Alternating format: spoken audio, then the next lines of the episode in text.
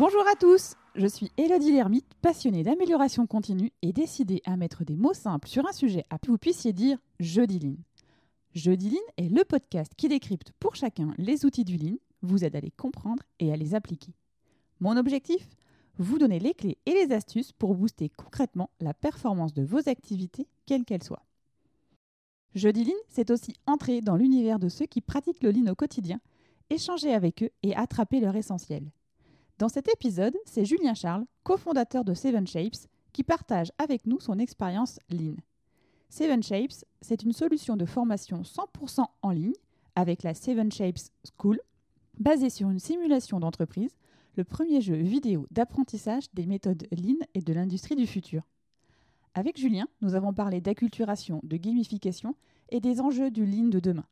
Mais je ne vous en dis pas plus et je vous laisse prendre part à la conversation.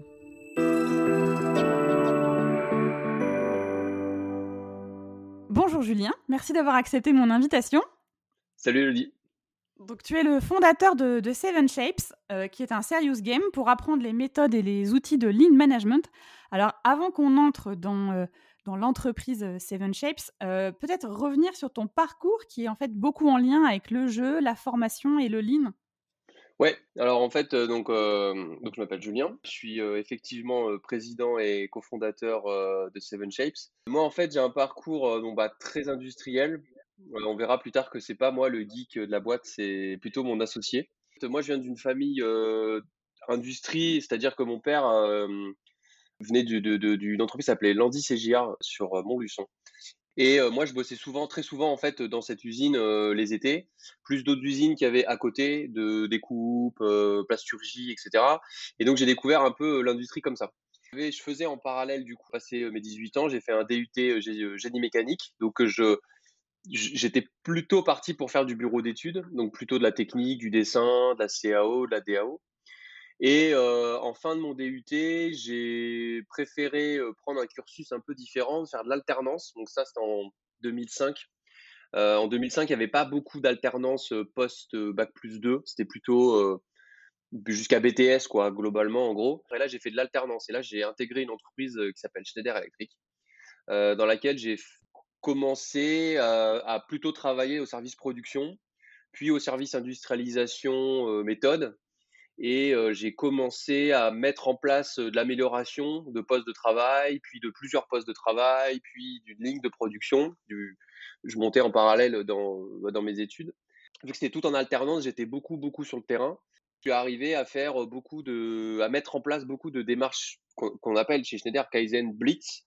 Donc, c'est vraiment mettre en place d'améliorations très, très ponctuelles, très ciblées sur une ligne de production, de manière très en mode de commando, quoi. Donc, c'est-à-dire que pendant 3-4 jours, on ferme la ligne et on améliore tout ce qu'on peut euh, améliorer au, max. Quoi. À l'issue de mon diplôme d'ingénieur, du coup, donc ça c'était dans le cadre d'une école d'ingénieur euh, par alternance, euh, j'ai continué avec un master spécialisé 100% Lean, puisque moi j'appliquais les principes du Lean, mais plutôt à la sauce Schneider, donc plutôt système de production Schneider.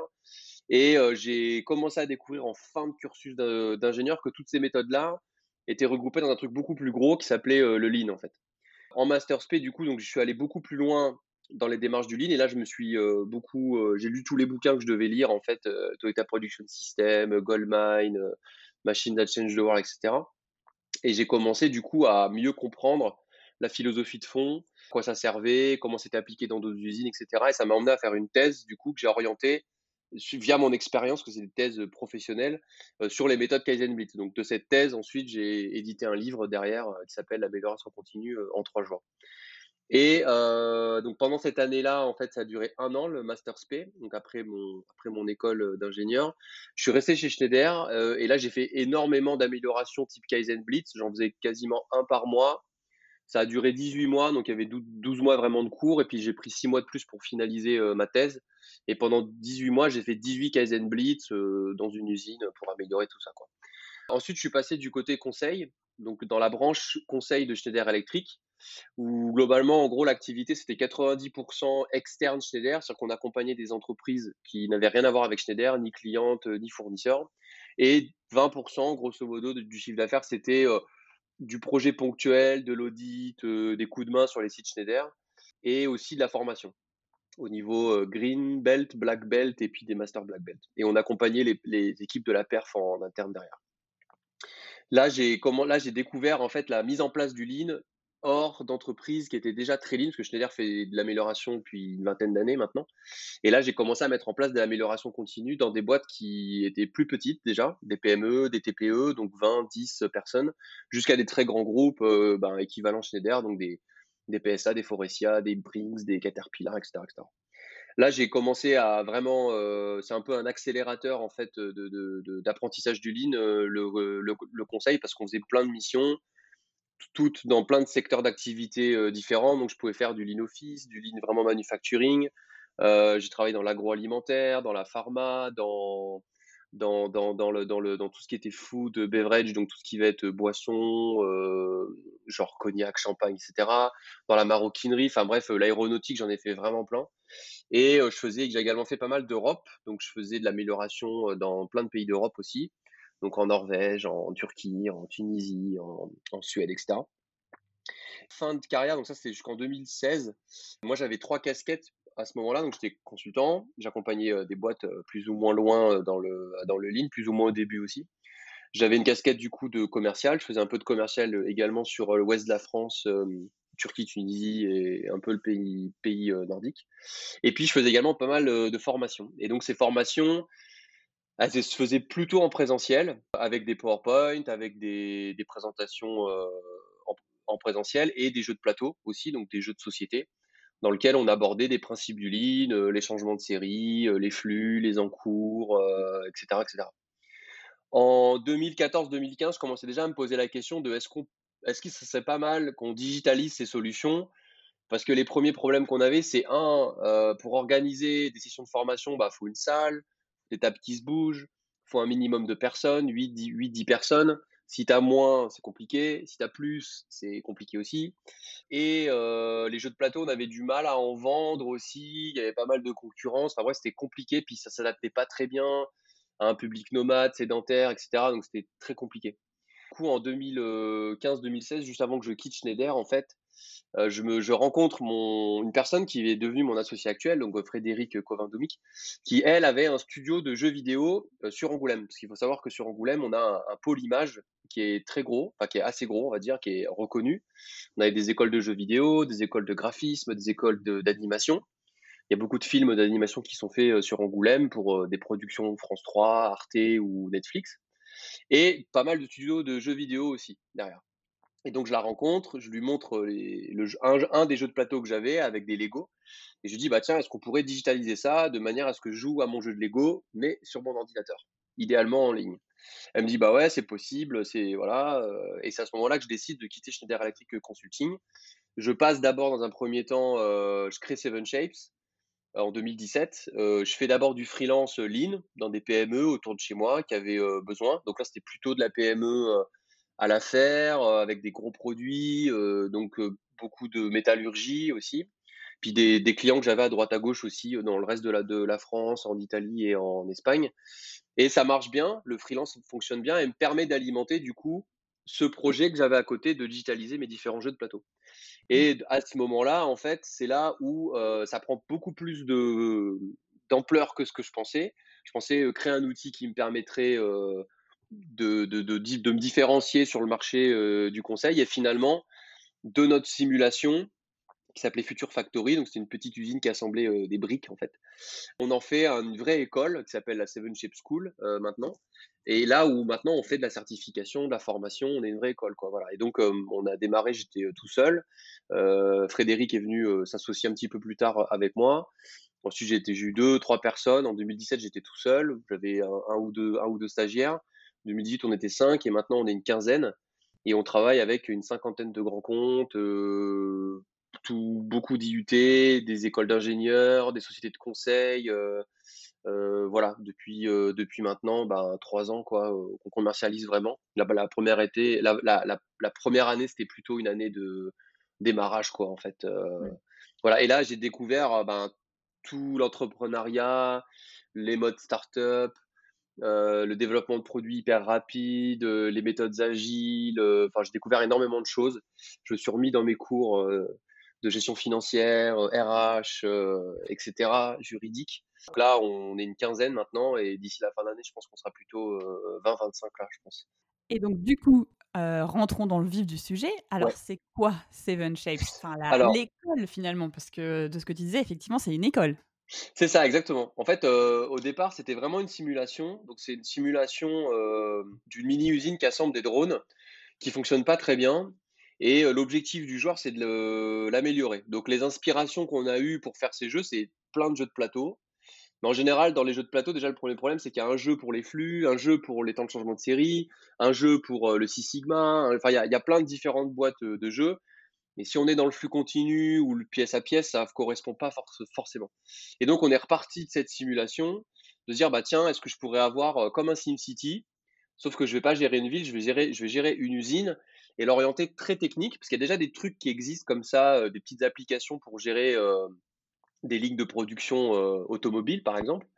Mais c'est plutôt de la gestion de production, c'est pas de l'application, de l'amélioration continue sur une usine.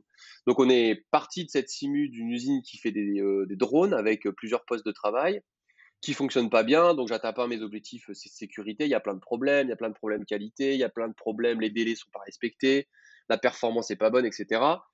Et on a de cette simulation créé tout un package de formation autour qui, euh, au-delà de la simulation, donc c'est des défis, je vais apprendre des notions du lean. Euh, donc on a des notions, donc là on va apprendre un principe du lean et comment on l'applique dans la Seven Shape School, dans la simulation. On va avoir des petites vidéos supplémentaires sur des basiques, euh, l'histoire du lean, le DMAIC, le 5S, etc.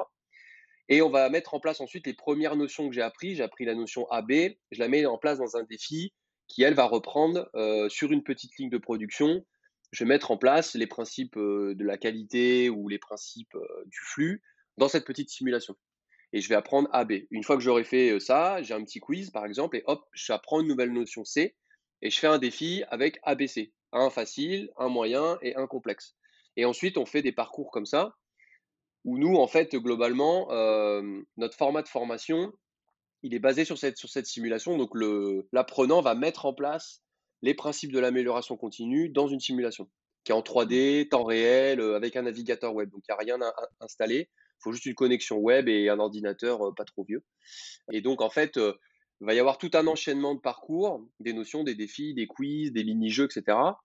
Et on a calqué notre parcours de formation, notre parcours pédagogique sur une norme AFNOR, qui est la norme AFNOR NFX 06091, qui reprend les compétences que doit avoir un yellow belt, un green belt, un black belt. Et mmh. donc, on a le fait d'avoir fait ça, on a divisé tout notre jeu de manière à ce que notre solution puisse donner les compétences, les connaissances d'abord à quelqu'un qui souhaiterait monter en yellow ou en green. Autour de ça, on fait également des classes virtuelles, donc c'est des classes en fait, mais qui sont en ligne. Donc tous les vendredis, les gens se retrouvent autour d'un outil visio et on, je passe de la théorie supplémentaire et on échange ensemble on joue un peu ensemble, etc.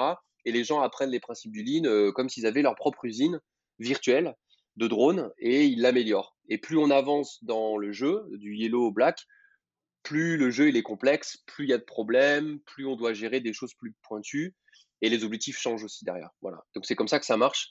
C'est vraiment ce qu'on appelle donc du game-based learning. Donc c'est de l'apprentissage par le jeu qui est lui euh, vidéo. Donc le game-based learning, c'est aussi euh, apprendre avec des jeux, de plateau.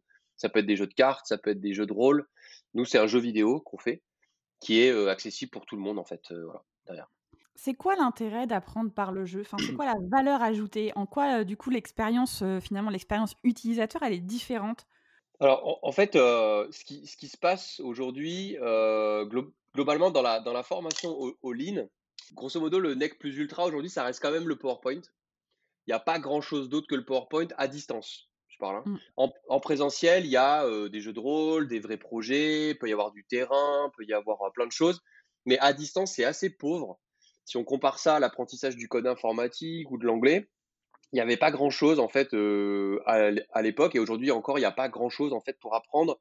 Ça va rester à distance, bah, plutôt du cours théorique, de la visio et du PowerPoint avec des, supports.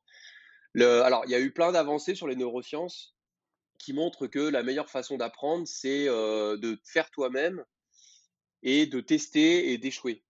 Parce qu'il faut échouer. Et quand tu as un PowerPoint ou un exercice, tu, vas pouvoir échouer, mais c'est moins flagrant. Donc il y a un aspect euh, autonomie, en fait, on fait un peu de la pédagogie inversée à un moment donné. Les gens vont apprendre les notions par eux-mêmes, mettre, en place, réussir ou échouer. Et ensuite, on a un point de synchronisation qui est la classe virtuelle, dans lequel les gens bah, là, vont poser des questions, vont demander bah, pourquoi ça fonctionne comme ça, etc. etc. Le fait de travailler sur euh, une simulation qui est commune, on a des personnes qui, ont, qui sont au chômage, on va avoir des personnes qui sont en poste, on a des personnes qui sont euh, consultants, qui veulent juste euh, des niveaux, on a vraiment tout un type, tout un type de, personnes. Le fait d'avoir une simulation, c'est un espèce de, point commun à tout le monde, c'est qu'on on gère tous la même usine en fait. Et ça, c'est intéressant. Il y a plein d'études qui ont montré que ce qu'on appelle la gamification euh, est hyper puissant et rend aussi euh, l'expérience beaucoup plus beaucoup plus forte. Par exemple, nous, notre Yellow Bell, c'est théoriquement 10-12 euh, heures de jeu, on va dire, de jeu avec les vidéos, et les gens passent plutôt 25 à 30 heures. Donc, il y a cet aspect plus addictif, on va dire, il y a une rétention qui est meilleure qu'une vidéo que tu regarderais en fait ou un MOOC que tu regarderais par exemple euh, tu es beaucoup moins, tu as une rétention qui est, qui, est, qui est, très faible au bout de 20% de la, du début de la vidéo, tu as déjà perdu 80% de, de, ton auditoire et ça va pas et ça va pas plus loin quoi. Donc il y a, y, a plein, y a plein de choses comme ça. La gamification, c'est par exemple ton application de running pour courir qui te, qui te donne des, des récompenses qui dit hey, bravo, tu as passé tes 20 premiers kilomètres, bravo, tu es classé à tel endroit, euh, bravo, euh, je sais pas quoi, etc.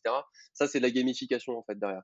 Et donc nous, c'est ce qu'on fait en fait on a un reward, bravo, tu as gagné le niveau euh, en cours, euh, voilà, tu as gagné le niveau euh, qualité à zéro, bref, voilà. et donc, c'est ça, ça fonctionne super bien en fait. Quoi. Et, on n'a pas non plus de. On pourrait penser que c'est que pour les jeunes. Et en fait, on a vraiment, nous, un panel, ça va de 20 à 60 ans. Quoi, hein. Il n'y a, a, même pas de limite. Quoi. Donc, c'est. Parce que c'est très ludique, très simple, c'est simple, simplifié.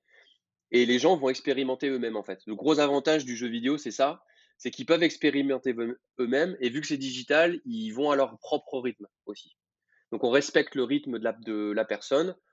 Nous, il y a grosso modo entre 3 et 5 heures de travail à faire entre deux classes virtuelles. Donc ils ont 5 heures de travail à faire en une semaine et doivent caler ce travail-là. Alors on ajoute des petits exercices euh, à droite à gauche aussi pour euh, modifier les, les, façons euh, d'apprendre.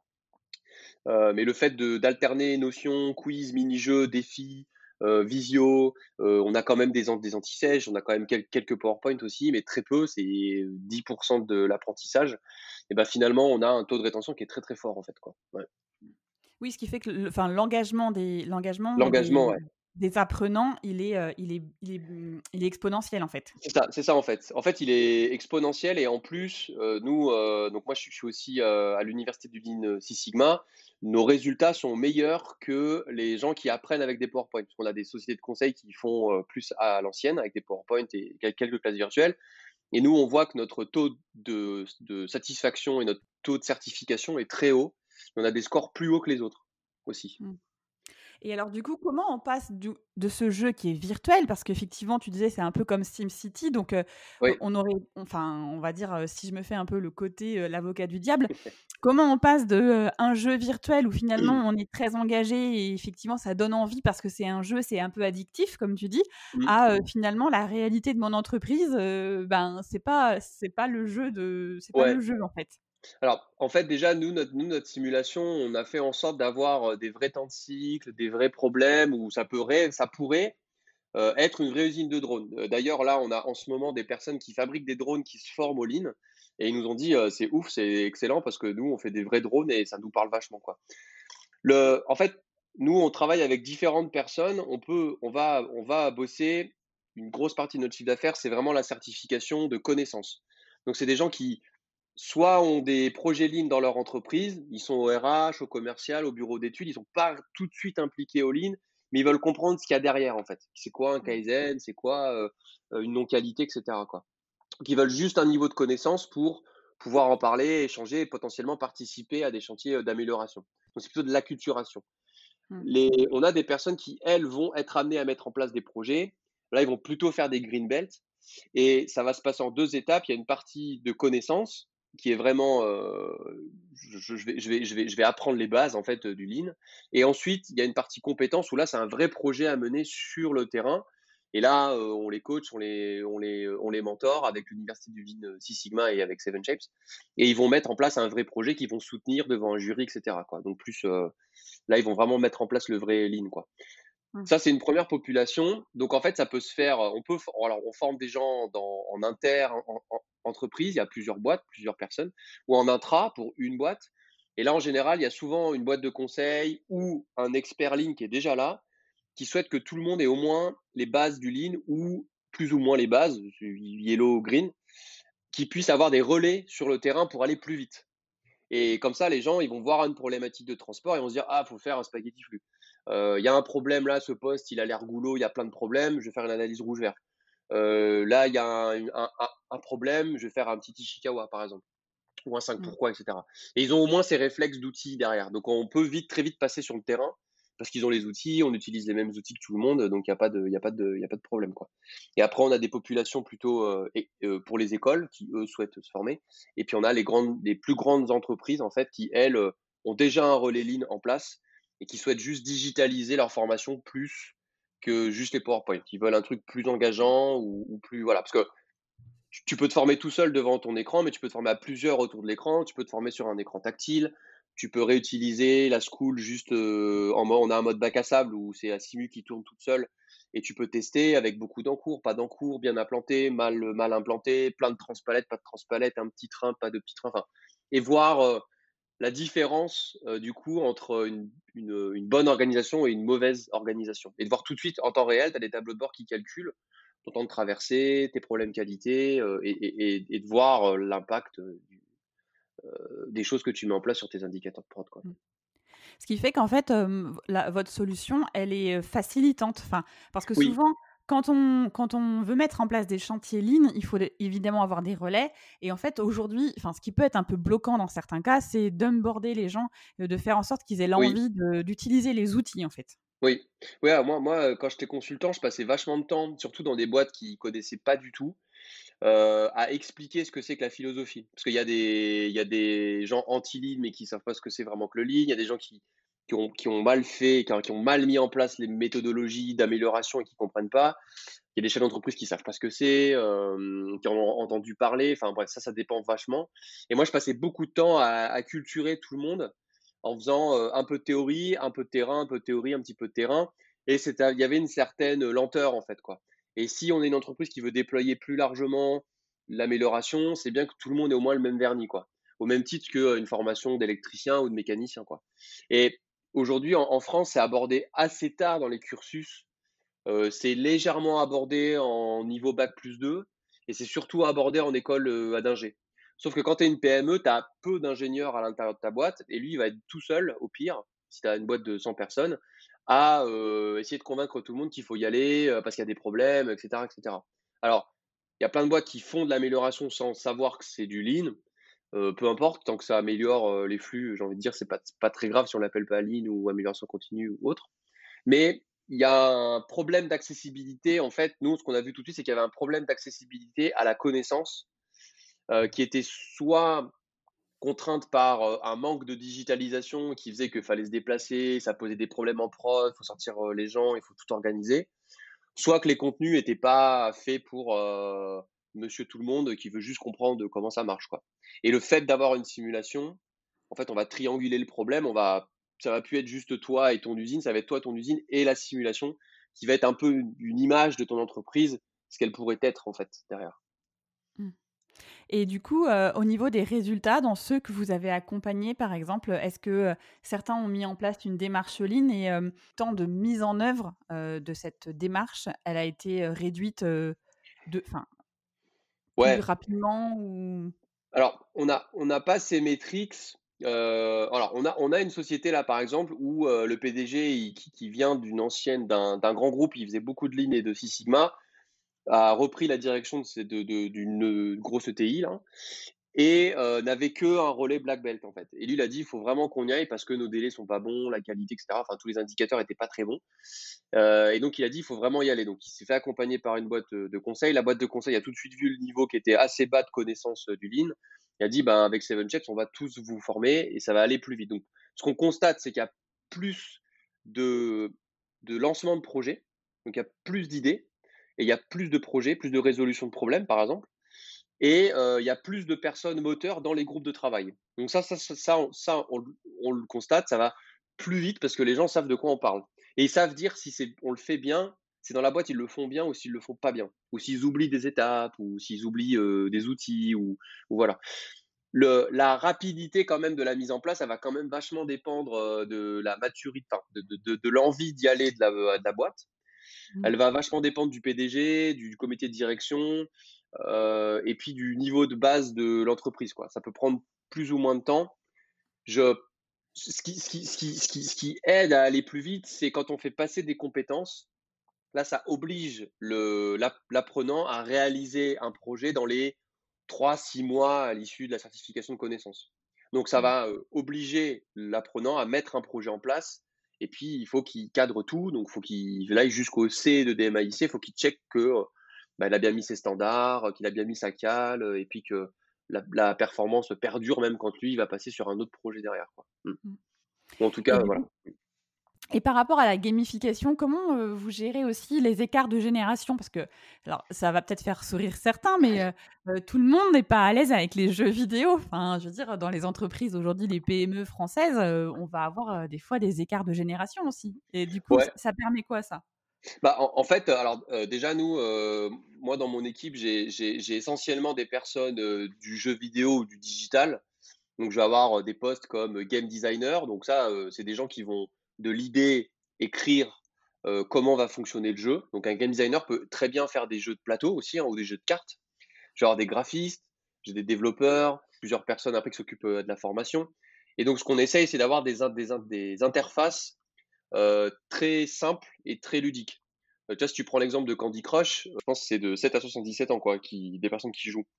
C'est plus une question d'interface, de faire en sorte que c'est très ludique, quoi. On a quand même parfois des problèmes de personnes qui n'utilisent jamais des ordinateurs et qui ont un peu de mal avec une souris ou un trackpad euh, et qui doivent d'abord apprendre à utiliser un peu la souris, quoi. Voilà. Une fois que tu as compris ça, c'est beaucoup de clics de lecture, de, zoom, dézoom sur la scène euh, du jeu vidéo. Et puis après, derrière, euh, on n'a pas trop de problèmes en fait de d'écart générationnel en fait on a on a vraiment de tout vraiment euh, honnêtement on a des gens des personnes qui sortent de l'école qui souhaitent avoir une petite spécification et des personnes qui sont à la retraite qui veulent juste se former en plus parce qu'ils vont peut-être faire un peu de conseils pendant leur temps libre et on n'a pas trop de problèmes. Alors après, on attire aussi des gens qui sont convaincus que ce mode de formation fonctionne.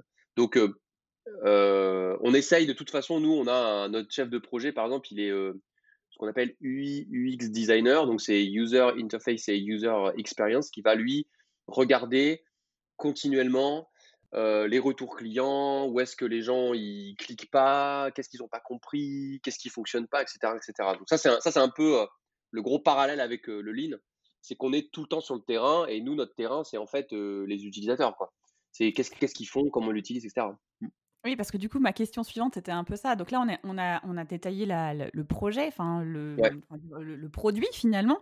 Et du coup, comment toi, tu utilises ton, ton background lean pour gérer ton entreprise et tous tes salariés? Ouais, bah, en fait, en, fait, il y, a des énormes parallèles entre le lean et l'entrepreneuriat. On va dire, il y a même des bouquins, il y a le lean startup, euh, les business models, on peut faire des lean canvas. Le mot lean, il est plutôt utilisé pour euh, mettre en place rapidement des choses. C'est plus le, côté kaizen, quoi, amélioration euh, continue. en fait, toutes les personnes qui viennent du digital, donc développeurs, game designers, enfin toutes les personnes que j'ai citées, sont généralement formées aux méthodes agiles. Et les méthodes agiles tirent leurs racines du lean. Donc c'est très centré sur le client, donc l'utilisateur. Donc dans le lean, ça va être du coup ben, l'opérateur, la personne qui va utiliser le processus en fait carrément. on fait beaucoup, du coup, on va beaucoup sur le terrain. donc c'est-à-dire qu'on va mettre en place des choses rapidement.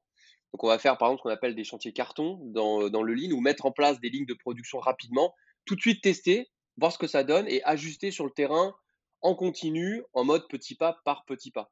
Bah, ça, dans l'agile, c'est je mets quelque chose, je mets ce qu'on appelle un, minimum viable product ou une petite partie de ma solution dans les mains de mes utilisateurs.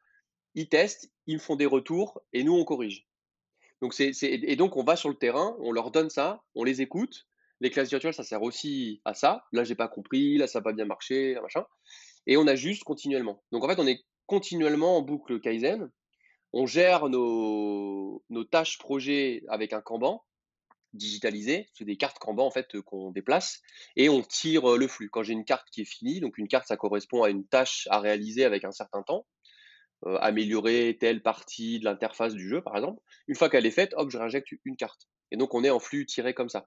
On fait tous les matins des stand-up.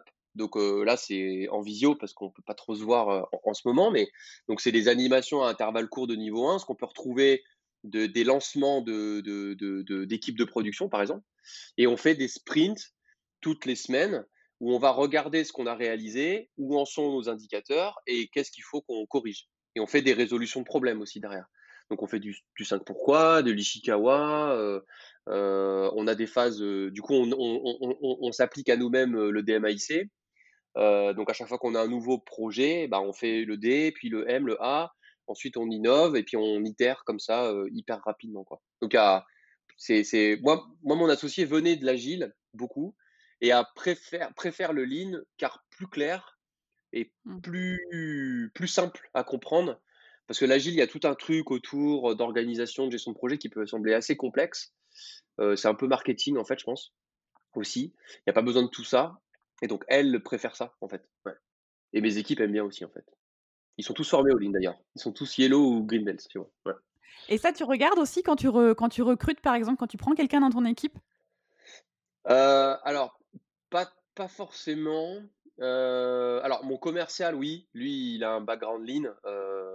donc, ça, c'est pour qu'ils comprennent vraiment, surtout, c'est surtout côté client, qu'ils comprennent les problématiques clients. Tu vois, quelqu'un qui aurait vendu toute sa vie des imprimantes, j'aurais pas recruté, quoi. lui, il vendait, il a été consultant, puis il a travaillé dans des entreprises qui vendaient des solutions produits avec du lean associé, genre dans la gestion de déchets, tu vois, par exemple. Euh, bah voilà, je l'ai recruté comme ça. Mon chef de projet, lui, il est plutôt agile, mais du coup, quand je lui ai parlé du lean, il a tout de suite euh, compris ce qui se passait derrière. Tous mes développeurs euh, ont un background agile aussi. Donc finalement, on parle pas de lean, on parle d'agile, mais finalement, on regarde ça quoi. Après, ce qu'on va regarder surtout en mode startup, c'est bah, recruter quelqu'un qui, qui, va aimer la boîte, il va aimer le produit, et qui veut bosser dans une équipe où ça change beaucoup, souvent, où tout le monde a son mot, tout le monde peut donner son mot, tout le monde peut participer au projet aussi derrière, quoi. Mmh. Et pas forcément le background lean. Hein. Mmh. Et du coup, donc notre podcast, mon podcast, il s'appelle Jeudi Lean. Donc forcément, il y a une question que je pose à tous mes invités. C'est aujourd'hui, c'est quoi l'outil, la méthode Lean que toi tu utilises le plus, enfin, qui est essentiel pour toi Et si tu devais en retenir qu'une, ce serait laquelle? Ouais, alors je, moi j'ai fait beaucoup de cartographie de flux type VSM parce que j'ai lancé beaucoup de, de, de chantiers d'amélioration dans plein d'entreprises.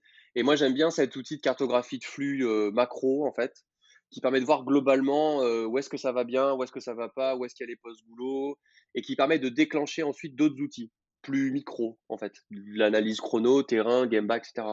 Donc bah, mon outil de prédilection, j'aime bien la VSM, et après j'aime bien les outils très terrain comme l'analyse rouge-vert terrain, type TRS, etc.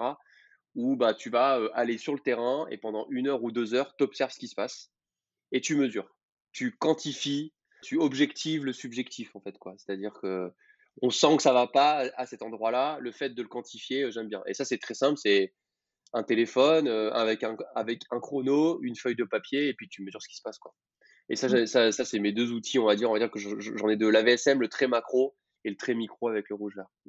Mmh. Ce qui fait que derrière, après, tu peux déclencher aussi des, enfin, enfin, d'engager aussi les équipes à résoudre leurs micro-problèmes du quotidien, le, truc qui va un peu embêter au quotidien, et après de leur faire prendre aussi de la hauteur. C'est ça. Après, bah, eux, ils peuvent en faire eux-mêmes, euh, et puis ensuite euh, leur faire prendre de la hauteur et surtout euh, quantifier ce qu'ils font. Dire, ah, tiens, t'as vu, en fait, t'as passé 40% de ton temps à chercher des pièces. Est-ce que tu t'en rendais compte, en fait? Et souvent, c'est ben non, je me rendais pas compte que je me déplaçais autant, que je faisais autant de choses, mais du coup, peut-être que je pourrais faire ça et ça m'éviterait de faire ça. Et là, pour, on rentre dans l'amélioration continue. Et c'est un bon moyen d'impliquer les gens et de pas rester sur du, sur du subjectif, en fait.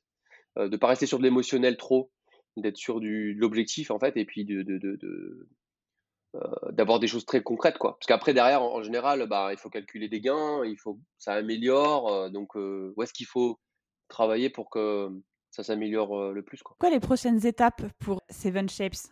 Parce que là, vous faites donc les certifications. Ouais. C'est quoi Ce serait quoi pour toi, dans l'idéal, la prochaine étape? Alors là, là, nous, on est en train de, on va sortir une certification Black Belt en avril. Donc on est en plein dedans là, donc on est en plein, en plein, en plein DMAIC agile là, donc là ça brainstorm euh, à mort. Donc euh, on va pousser euh, notre simulation plus loin, qui va nous rapprocher beaucoup de la simulation. C'est-à-dire que tu vas, là aujourd'hui on a des machines qui sont déjà positionnées avec des temps de cycle. L'idée c'est d'avoir une usine vierge et tu mets tes machines, tu mets tes temps de cycle, tu reproduis un peu ton organisation et tu simules de façon hyper ludique. Donc un peu un Google SketchUp de la simulation, quoi, si tu veux. Mmh. Et donc ça, c'est une première étape. La deuxième chose, bah là, on a lancé, euh, on a finalisé un partenariat avec une boîte de, de, conseils plutôt sur la supply chain. Donc la simulation de, de, vraiment de chaînes logistiques en interne, comment tu gères tes fournisseurs, tes clients, etc. Donc c'est plutôt du MRP, du DDMRP, euh, du calcul de besoins. Donc ça c'est le, le, deuxième truc. Donc black belt, simulation et le green and lean aussi. Ça, c'est un, thème qu'on enclenche là en début d'année là, euh, sur euh, comment les méthodes lean peuvent amener vers une résilience ou une amélioration de l'impact environnemental des entreprises. Parce que le, lean reste la chasse des gaspillages. Et donc, si tu ajoutes une coloration CO2, gestion de ta matière, de tes ressources, tu peux du coup appliquer tout ça. Alors, on n'est pas tout seul. Hein. On, bosse avec euh, bah, les, la, partie sustainability de Schneider Electric. On bosse avec la région Nouvelle-Aquitaine. On bosse avec une association, une association qui s'appelle l'APESA, qui est connectée à Carbone 4 et à, et à tout ce qui tourne autour des fresques du climat. Un de mes, une personne de mon équipe euh, anime des fresques du climat. Et on travaille aussi avec euh, les arts et métiers. Euh, notamment à travers Alain Farcock, qui lui est un plus expert du lean and green. Euh, et voilà. Et à cette occasion, on a, on a fait quelques, une petite conférence avec l'Institut Lean France sur ces thèmes-là. Et on s'applique à nous-mêmes les principes green. Hein. C'est-à-dire que nous, tous les mois, on, édite un bilan carbone de notre Seven Shape School pour voir l'impact que ça a. Alors, la Seven Shade School, du coup, pollue vachement moins qu'un déplacement dans une salle de réunion. Mmh. Nous, c'est quand on fait une formation Yellow Belt, euh, on consomme l'équivalent de, euh, de, de, de, de, 20 minutes de l'équivalent Netflix. Quand tu fais 30 heures de formation, ça fait 20 minutes de Netflix en équivalent euh, CO2. Ouais, par exemple. C'est un indicateur assez intéressant, effectivement, de valoriser en, voilà. en temps de lecture. En CO2. Exactement, voilà, ou en temps de lecture, c'est ça, exactement. D'accord. Ah mais c'est super intéressant parce qu'effectivement, tout ce qui est lean and green, ça, ça, ça va forcément être, je dirais, peut-être l'étape de demain aussi. Parce que... Oui, ouais, moi je la présente comme ça. Hein. Je, la, je, la, présente comme la quatrième étape pour pas prendre en compte les ressources. Et ça peut remonter très très loin parce que c'est la façon dont on livre, la façon dont on fabrique, la façon dont on conçoit le produit. On va de plus en plus vers une économie de la fonctionnalité que vraiment du produit. Et là, il y a plein d'entreprises qui pensent leurs produits différemment. Euh, et ça change complètement, en fait, euh, la façon dont tu abordes le client, la façon dont tu abordes euh, la fonctionnalité de ton produit, et donc la façon dont tu la fabriques. Et donc, ça a un gros impact. Mmh. Avec le digital, avec tout ça, ça a un très très fort impact. Et là, là, le lean a, complètement sa carte à jouer parce que justement, oui. on peut aussi bah, faire les choses différemment en ayant cette, enfin, cette couleur, entre guillemets, green qui, qui, est vraiment importante pour l'avenir aussi, bah, un peu plus loin de notre planète. quoi. Oui, c'est ça. Ouais, ça devient un indicateur au même titre que sécurité, qualité, délai, perf, coût. Mmh environnement, CO2. Ouais. Ok. Donc ça, c'est la suite, hein, je pense, ouais. C'est sûr. Mais bon, c'est, c'est vraiment les balbutiements. Enfin, les balbutiements. Je commence à en parler un petit peu, assez peu. Euh, tout le monde cherche un peu.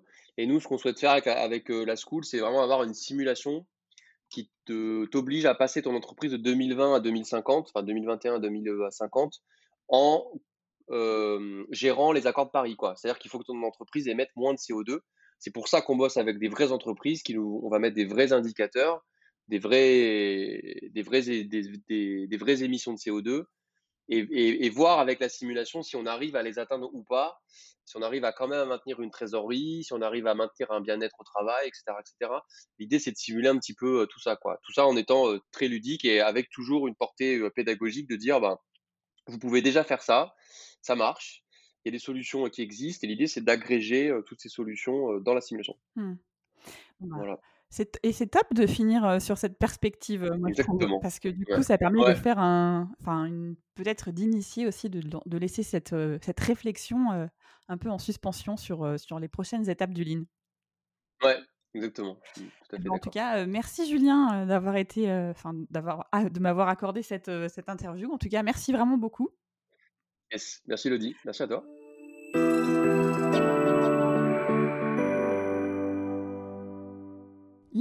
Green, c'est l'étape de demain, celle du citoyen collaborateur engagé quel que soit son rôle. Ça implique de repenser la compétitivité des entreprises et notamment leur impact environnemental, l'empreinte carbone. La philosophie Lean et ses puissants outils associés à l'intelligence collective, la collaboration de toutes les parties prenantes peut permettre de penser cette nouvelle économie. Êtes-vous prêt à être acteur? Merci d'avoir passé ce temps avec nous et vous indiquer que vous retrouvez les références partagées par Julien dans les notes de l'épisode et aussi le lien vers le site internet de Seven Shapes où vous pouvez découvrir les différents parcours mais aussi des démos de la Seven Shapes School. Enfin, retrouvez Julien sur LinkedIn pour continuer à discuter avec lui.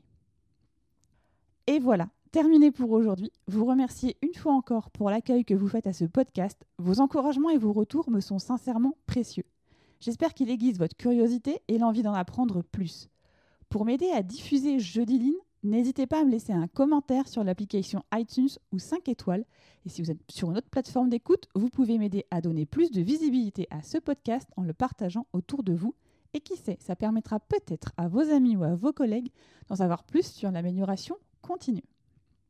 Enfin, vous indiquez que vous pouvez attraper des visuels essentiels sur Insta des articles avec la communauté LinkedIn. Et si vous souhaitez me contacter, me faire un feedback, vous pouvez le faire via ces différents réseaux. Échanger avec vous est toujours une source d'apprentissage. Me reste à vous donner rendez-vous jeudi prochain et d'ici là, osez dire jeudi Line.